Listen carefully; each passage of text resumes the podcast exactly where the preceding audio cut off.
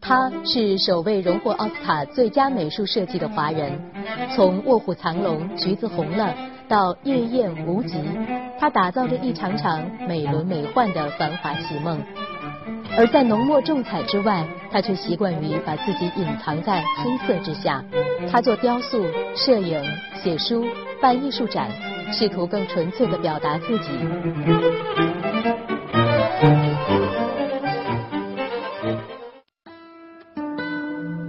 二零零八年初，北京今日美术馆，叶景天的首个大型个人艺术展《寂静幻象》在这里展出。令人们惊讶的是，这个展览并没有叶景天那些为人所熟知的华丽唯美的造型服饰设计，而只是一个可以体会内心的黑白世界。尽管这样的转变有些突然，但对叶景天来说，这却是一个酝酿期。从出生到现在的展出，其实我这次搞这个展览是，应该说是我酝酿了很久的了。然后我对现代艺术一直都有可能是等着机会去去表达自己吧。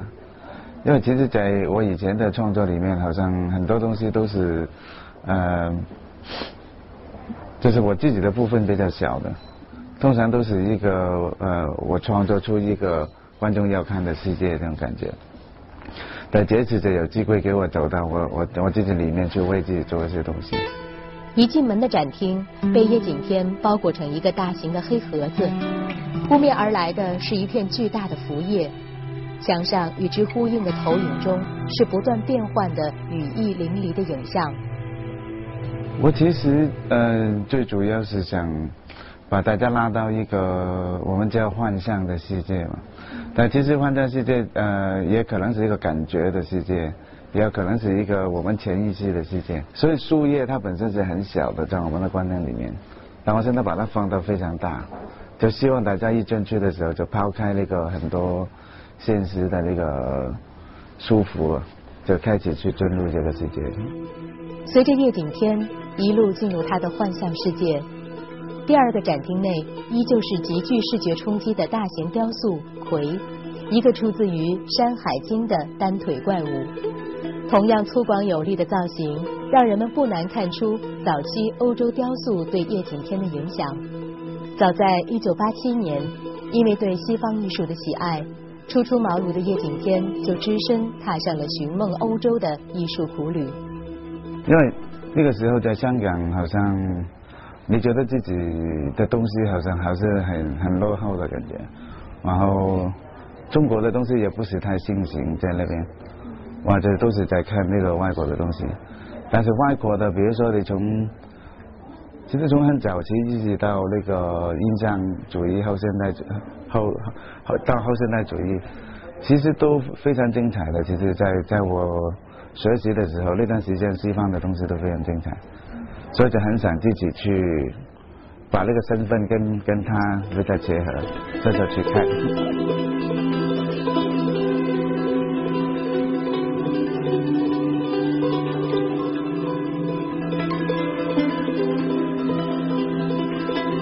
当时候野心很大的，我觉得那个东西看完就是我的，就等于是我做的意思。所以就想去看，我看到多少东西，就是我做了多少东西，我就要把那个东西呃拿回香港，去重新建立我的东西。那个时候是这样想的，所以就每天看得很高兴，又看了很多，就让我做的越来越多。告别葵和福叶，在二楼展厅的一侧，依旧是个小黑盒子，不同于前面两个大型的雕塑。里面静静伫立的是一个体态轻盈、面庞皎洁、眼眶里却满盈泪水的少女铜像，美得令人触目惊心。叶景天就是借由着这黑盒子里层层递进的关系，表达着内心关于自由的思考。我还是在探讨自由的问题吧。我觉得最后你呃能不能自由，不是那么简单。完了，我现在把自由这个事情呢更具体化去做一个创作，就等于是一个诗人的心情在现在的世界，因为现在世界好像没什么没有诗人这个事情，所以我想重新呃找一种后现代的方法。用这个时代的语言去把诗人重新带到这个时代来。叶景天的诗人情节，其实看到他的文字，你就会明白。到现在为止，叶景天在台湾已经出版了四部小说，在大陆也出版了《繁花》和《留白》两部摄影随笔集。他的文字敏感细腻，有着诗化的意境，也有内心的思考。我觉得我还是要给自己多一些不同的空间。就比如说，我还是可以继续做我的电影啊。他那些我很容易，我觉得我现在的技术是很容易达到大家喜欢那个水平。但是呢，在我自己的东西可能很难从这个角度去满足。虽然它也是非常创造性的，可能对我个人来讲，更需要在文字上，更需要在那个我自己的世界里面去深挖一些我自己有兴趣的东西。除了文字，摄影也是叶景天始终喜爱的表达方式。在这次展览中，叶景天的摄影作品占据了最大的一个展厅，而挑选出来的作品其实只是叶景天从1987年到2007年间所拍摄的大量照片中很小的一部分。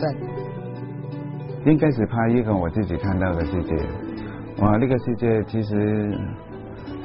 是我一直追追寻的一个世界，就是不是从现实的角度，因为现实角度我们已经太熟悉了。之前是呃，我我挑了一一系列的胶片，因为大家对我的胶片很有信心，他对我的雕塑比较摸不着头脑。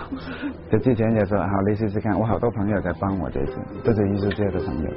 我他说雕塑做不好，你就不要展。但摄影他们觉得都很好，都很稳定。然后后来我雕塑做出来之后，他们也觉得这个照片不够好。后来我又重新挑那些照片，那么到最后呢，我就把这个整个展览我可以浓缩到一个一个想法里面，这就是一种微观的，一种很微观的一种呃潜意识的世界。叶景天的摄影作品让人称道，其实也并不奇怪。因为在进入电影美术设计这行之前，叶景天最早的职业就是摄影，而他对摄影的兴趣就更是早在中学时代就萌生了。我最早其实是画画的，这是最大的志愿是画画，但后来发觉画画太太孤独了，这个感觉，就是你一直都在。我看到有些有名的画家，去到他家都觉得他很闷，就就每一天在画画这样。后来我还是喜欢，因为我哥哥做时装摄影，他就每天碰到好多漂亮的女孩子啊，呃，很多那种创意的人啊，然后他们拍摄的时候就好多助理围着他，所以就变成整个感觉很热闹。因为我其实也很怕寂寞的那种人，所以就变成说就很喜欢那个工作，所以就开始去做。后来。叶景天由于无法适应摄影行业越来越浓重的商业味，才转而去做了后来令他声名远扬的电影美术设计。而在片场，他也经常有一些偶得的经典之作。你看到有一张张国荣在那个镜子里面，有一个老老阿妈拿着 梳妆在那边，那个东西就很代表我早期的作品，就一直在找一些奇特角度来讲一个时间的东西。其实到你现在看到那个展览，我都是那个时期的作品，都比较找奇特角度来讲一个东西，对。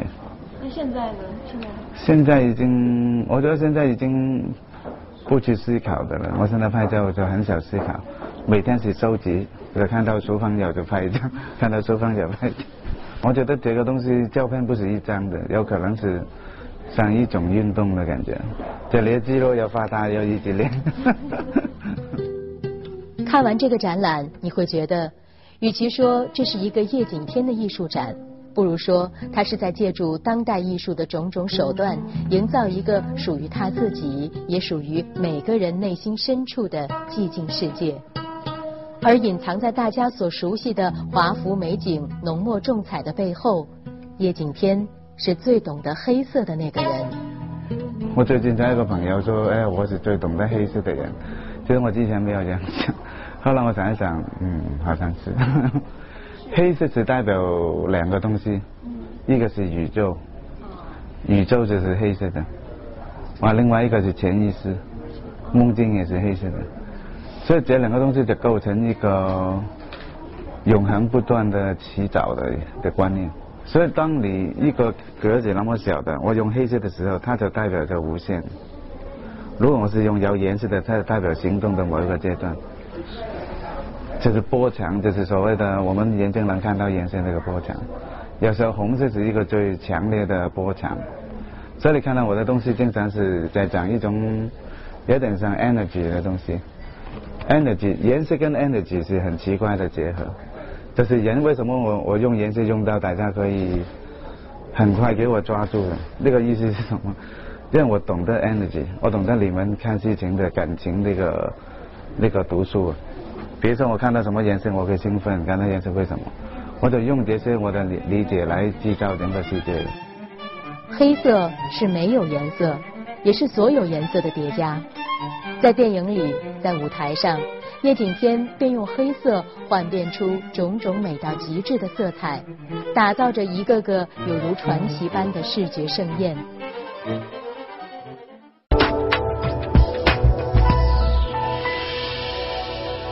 您现在收看的是福建电视台综合频道《新视觉》，他是首位荣获奥斯卡最佳美术设计的华人。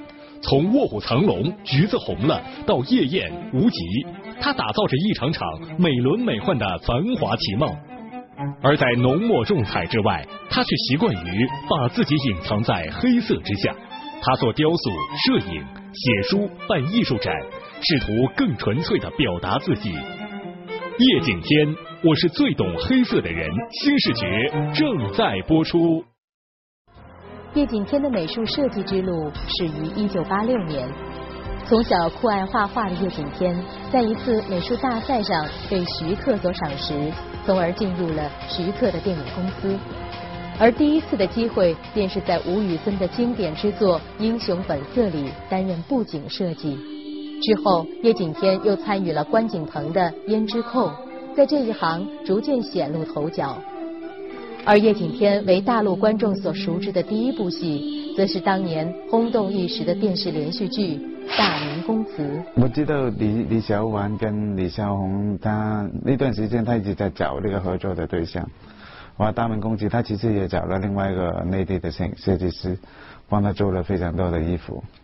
哇，他后来就好像不是太满意，就在东南亚周围去找设计师。那么刚刚那段时间呢，我在呃台北那个中正纪念堂里面在做我的展览，然后他就两个就冲着来，好像是焦文轩带他们来的，这三个人一起冲过来，完我这个时候就认识了他们两个，我就觉得他们两个很很很好玩。完，我就答应他，好像几天后我就飞上北京看一下他们那个做过的服装。那个时候我就看他们想做的东西啊，其实跟我的东西有点像，所以后来就哎可以试一下这样子。在《大明宫词》里，叶景天第一次颠覆了内地观众关于传统服装的印象，他将现代感悄无声息地融入古装造型。那些清新脱俗的服饰令所有人耳目一新，而这一切都是叶景天仅仅花了六天时间做出来的。他找我找的太晚了，我们讲六天，我就上去我帮你看一下这样子。就发觉我上去就大家都没办法睡觉，就整个整个六天，他们连裁缝师都叫来了，都一直在做。到了他与李少红导演合作的第二部戏《橘子红了》，就更加将夜市美学中西贯通的风格发挥到了极致。宽大的袖袍，精美的刺绣，飘摇的小脚，传统服饰在叶景天这儿有了完全不一样的诠释，也出乎意料的得到了观众的认可。其实最主要是因为呃，我把女性这个感觉重新再做一遍。就是可能传统的中国女性有点压抑的，但我那个是有点张扬的，所以可能看起来就会有点不一样。她可能有一种生命力在里面，我我看起来，对。曾有导演评价说，看叶景天的戏服如同读一本书，摊开的是一种文化经验，一种视野，一场心灵的对话和精神探索。叶景天对于传统和现代的把握，与他曾经的欧洲之旅有关，也与他一直以来对中国传统文化的喜爱有关。一九九三年，正是被台湾相对浓厚的传统气氛所打动，叶景天选择了留在台湾发展。在香港生活啊，就对殖民主义这个东西很很大的反感。然后在我做的东西也很希望是达到世界水平，所以在那个时候呢，就可以呃一直在找一些怎么样做的别人家好的东西。那个时候香港的人就特别对传统东西特别冷，但我当时也很反叛。那越冷的我们就越喜欢看，就千辛万苦都要找很多京剧的材料来看。我找京剧的那些像梅兰芳的资料，我们都很有兴趣，但在香港都不是那么容易找的那个时候，所以就一直做下来。当我有一次，呃，有九三年让我去台湾做那个楼兰女的时候，我发觉那边的中国气息很浓，找到人对中国传统文化还是有一种呃想表达他的欲望，所以其实那个时候我是因为这个原因。我就留在台湾，跟很多团体啊，包括云门，包括当代传奇，就一直在找那个中国人的新的样子。那个时候呢，就我开始思考，现在中国东西欠了一些什么东西。就比如说我在外国，如果我做一个很好的法国东西，是一个很奇怪的事情。以前在香港就不觉得，但是去到世界上，跟人家像法国的设计师跟西班牙设计师坐在一起，你就不拿中国东西就不对。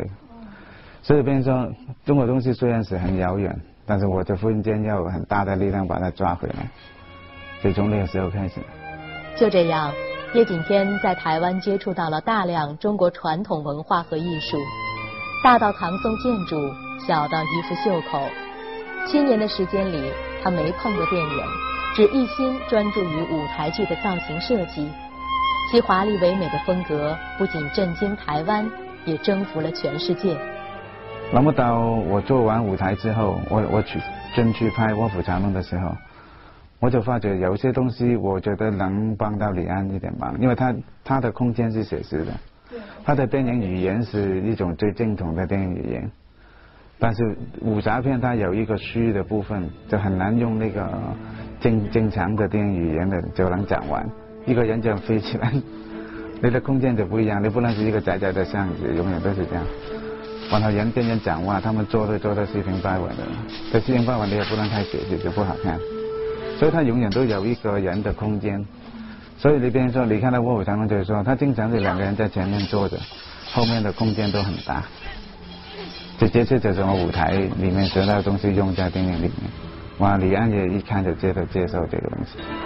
清静素雅、禅意悠远、充满中国古代人文气质的卧虎藏龙。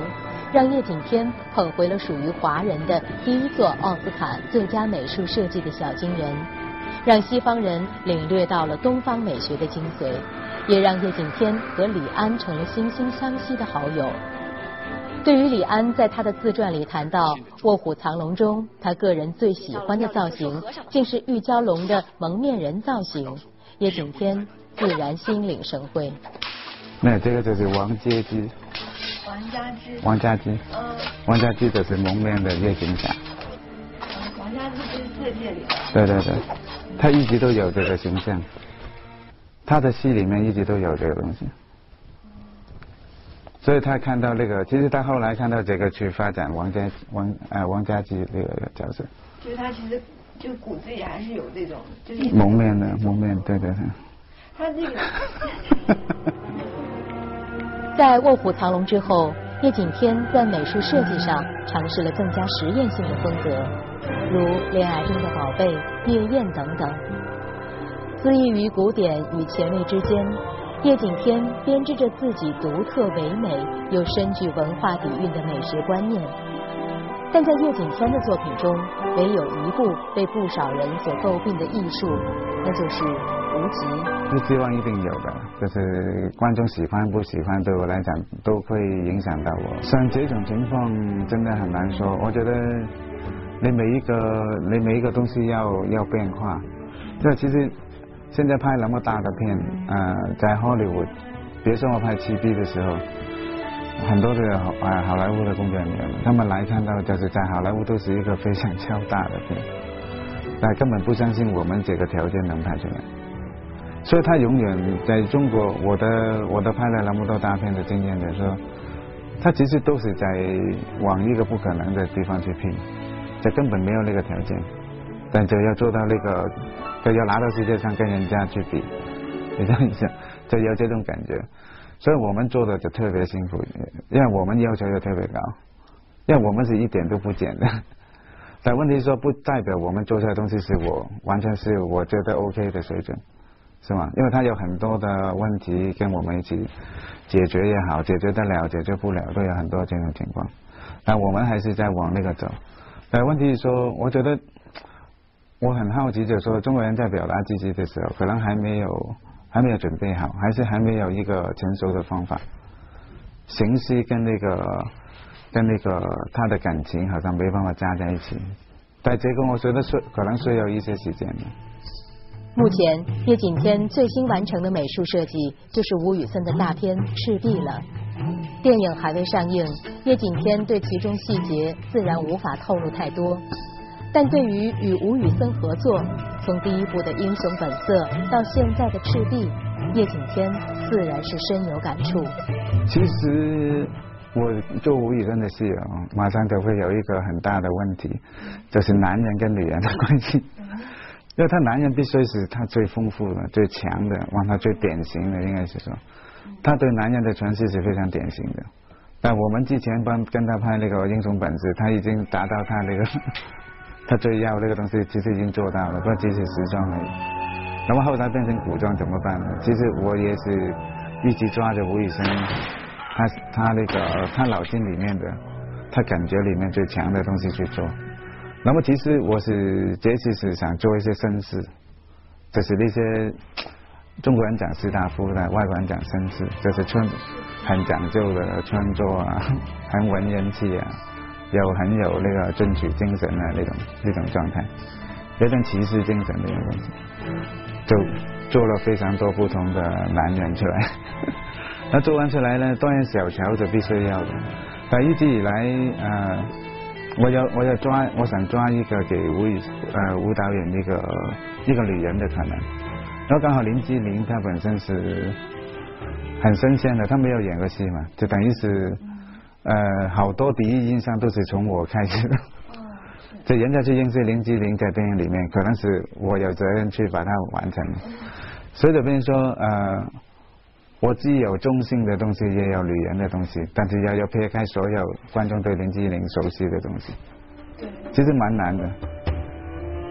作为华人电影界首屈一指的美术指导，在叶锦添的作品列表里，总少不了那些大导演们的名字，诸如李安、冯小刚、陈凯歌、吴宇森、关锦鹏、蔡明亮、田壮壮等等。叶锦添用他才华横溢的天分和勤奋踏实的敬业精神，让每一个与他合作过的导演都对他赞赏有加。非常不同，因为我们都是在谈他脑筋里面的，他觉得很重要的东西。其实，这每个导演都在拍他自己觉得很重要的东西，往后都想我去帮他去把他很重要的东西表达出来。所以在这个情况底下呢，我第一个动作一直是听的。就是我我不给意见，我就听听听听听听，听到我觉得已经大概了解他想做什么了，我才会提我的意见。但我提意见也是提可能性，啊可以这样，可以这样，可以这样，可以这样，就给他。完了他开始就有反应了，他对这些有反应，对这些没反应，对，或者抓住他的反应要去争取他的世界，就等于是我每拍一个电影就进去那个导演的很里面去看他里面什么，就进不去我就会问他问他问他。他就他可能会，我觉得导演习惯跟我合作，是因为我会是一个很好的聆听的人。对于未来会选择什么样的片子，会和什么样的导演合作，叶景天也有自己的标准。那对我来讲，我当然是两个大前提，一个前提就是这部电影能做到什么程度的东西，这对我呃会有吸引力。哇，那个导演啊，他有多多少的创造力？这个对我也很有影响力。其实我跟蔡明亮合作可能是你讲的其中一个一个种类了。我们只有一百多万块的那个次，我还要去巴黎，还要去什么地方？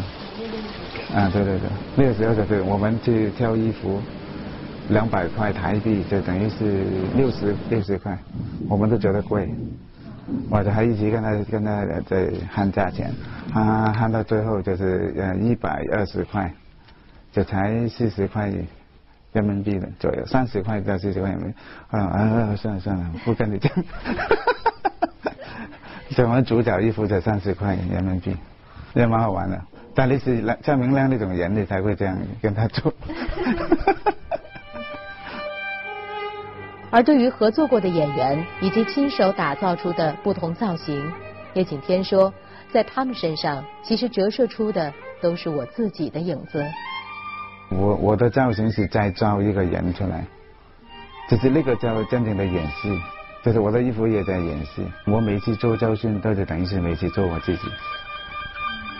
就是我看我自己还有多少样子，你知道意思吗？其实你讲到最后就有一点像，比如说你林志玲来演那个角色，周迅来演张智霖的角色，我都会在他身上看到有多少个我在里面。我我把我自己放到他的身上，他会变成一个角色里面的人。就等于是我也是一个演员，我也要理解导演要演什么。在叶景天的作品里，你可以看到大胆恣意的用色，也可以看到瑰丽繁复、大气磅礴的造型。他把华服美景、姹紫嫣红全都给了荧幕和舞台，而留给自己的就只是黑色而已，如同他永远不变的守着那一身最简单的黑衣黑帽。看到那个报道就是，就倒戴帽子是因为。就是心里头其实又有一种骄傲感，然后又缺乏一种不安全感。为什么那么理解我？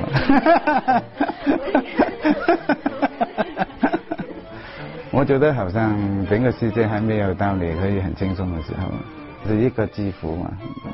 其实当你要安静的时候，它就是你的一个，好像是呃道袍一样的东西。当你工作的时候，它就是你工作服。是吗？你原来就是一个在里面要消失掉的人。其实这个观念是从我做摄影师开始的。这摄影师根本你们在聊天，我拍完我就走了，招呼都不打。我以前就这样，以前做摄影师，我看到什么大明星啊不打招呼的，他们都认识我，我就觉得，就走。我他们有时候讲话讲到一半我就这样，好，就。美术设计、摄影、写字。做雕塑、办艺术展，外人只会感叹他如何可以将每一件事儿都做到极致，而身处其中的叶景天却甘之如饴。在艺术的世界里，叶景天是一个天生的冒险者，是一个天马行空的孩童，也是一个马不停蹄的行进者。关于未来，叶景天还有很多未实现的想法：做导演、出唱片。他说。什么事情都有可能。一个人有二十四个小时，你每个小时做不一样的东西都有二十四种。我是很专心去做好一个事情，所以才需要很多种方法。每一个东西都只能只能达成我的想法的一部分而已。一方面是找寻我自己最神秘的地方，一方面是把那个东西去跟这个世界沟通。我觉得什么事情都有可能。